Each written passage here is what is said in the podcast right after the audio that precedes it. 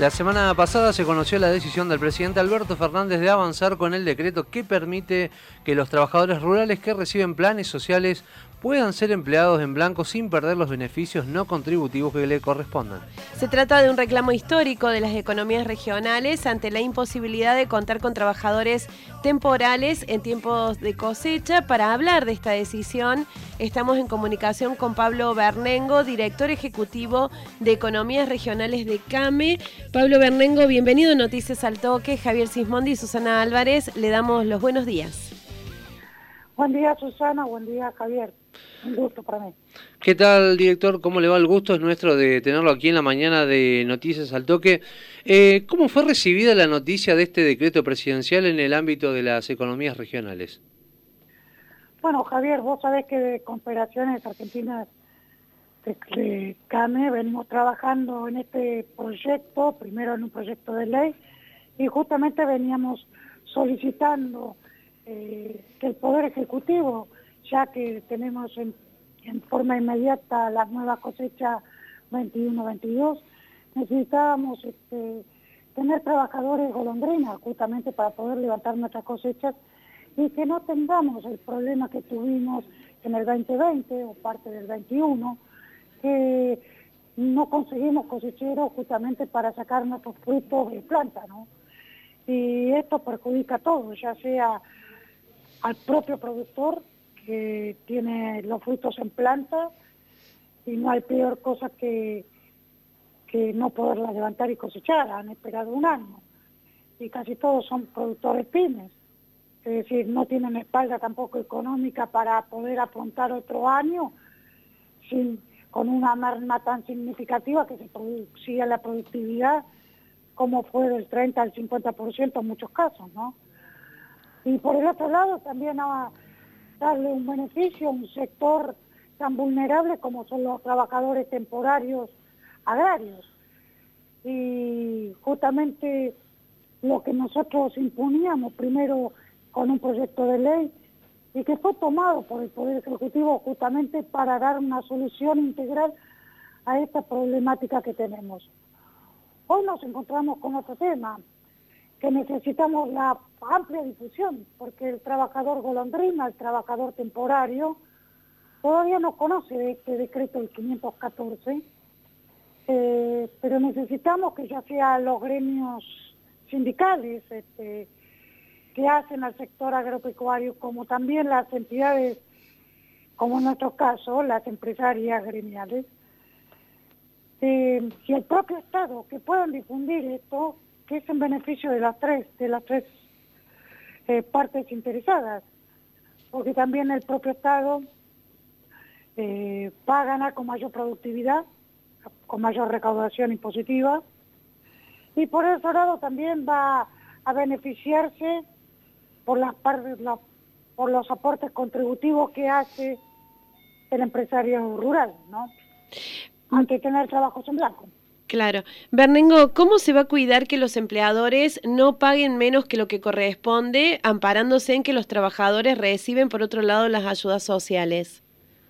No, a ver, estamos trabajando, estamos hablando de trabajo en blanco. Trabajo en blanco, hay convenios, hay paritarias, que se trabaja en la Comisión Nacional de Trabajo Agrario, hay resoluciones por cada una de las actividades, y eso es el mínimo que un empresario rural es lo que debe pagar en blanco.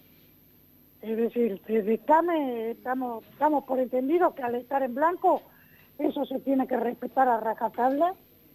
No hay otra condición de contratar a, a personal transitorio o golandrina de otra manera, ¿no? Eh, director, ¿cuál es el salario promedio de un recolector de cítricos, eh, por ejemplo, y bajo qué condiciones laborales? Se lo pregunto porque hace un tiempo surgió también un problema en Mendoza, referido también a trabajadores que eh, no querían ir a trabajar, o por lo menos los diarios indicaban eso, que no querían ir a trabajar a las vides, pero también se hablaba de, de sueldos de entre 2.000 y 3.000 pesos. No, a ver, estamos hablando de, a ver, son trabajos que se hacen a destaco muchas veces en cosecha. Pero vos fíjate que en el, en el sector vitivinícola con la que vos me preguntabas en Mendoza y en San Juan, estaba acordado con el gremio eh, tener un valor de 50, se arrancó la cosecha con un valor de 50 pesos por este, chata. Este, chata. Eh, eso pasó, al, no tener más trabajadores, pasó a 75 y terminó en 100 pesos. Es decir, un trabajador podía estar haciendo por jornada, en un trabajo promedio, medio, entre 5 mil a 6 mil pesos por jornada, por día. ¿Está? Pongamos en claro. En el sector citrícola, vos que me estás hablando, hoy estamos hablando de jornales Sí, aproximadamente de 2.500 con 3.000 pesos por día, ¿sí?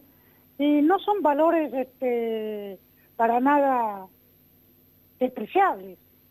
Lo que pasa es que en medio de la pandemia, ¿sí? Eh, hubo, hubo mejores beneficios para las asignaciones universales, lo cual hoy una familia que tenga tres, cuatro hijos, puede estar este, teniendo ingresos por, esa vía entre 60 y 70 mil pesos. Entonces, este, lo que muchas veces en las economías regionales, ante la falta de rentabilidad, no podemos estar pagando salarios que después no lo podemos pagar, o no nos podemos comprometer en una paritaria salario que no se puede, no se pueden eh, pagar, ¿no? Este, entonces, por lo tanto, es una paritaria que nos sirve. La paritaria que de CAME llevamos a cabo con, en las distintas eh, CAR es justamente que podamos ayornarnos y poder este, acordar valores reales de nuestras propias economías, que son las economías regionales, ¿no?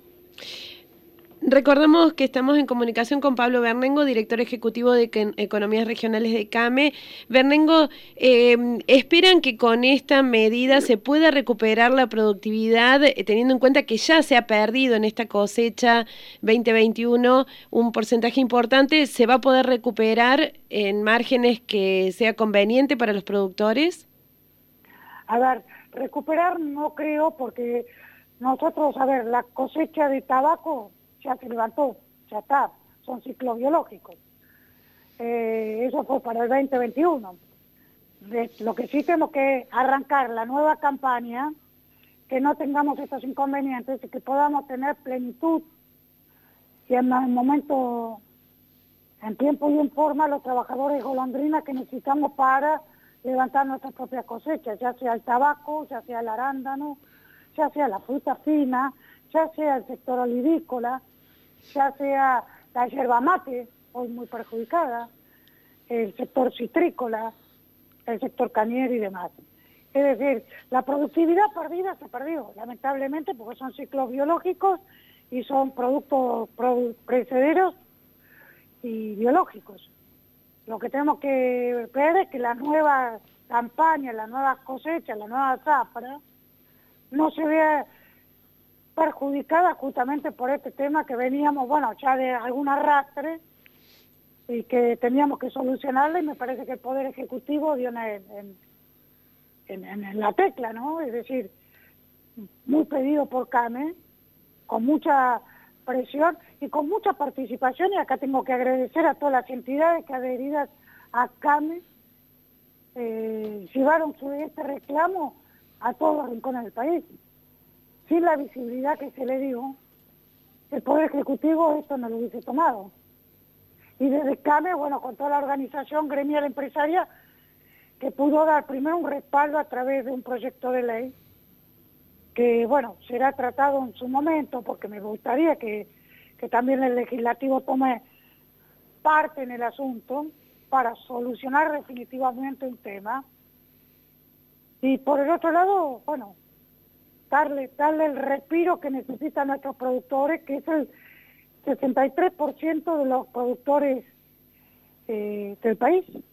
Son más de 150 mil, 156 mil productores que dan trabajo eh, colondrina, digamos así, o de cosecha, de poda, de raleo, a más de 625 mil trabajadores temporarios, ¿no?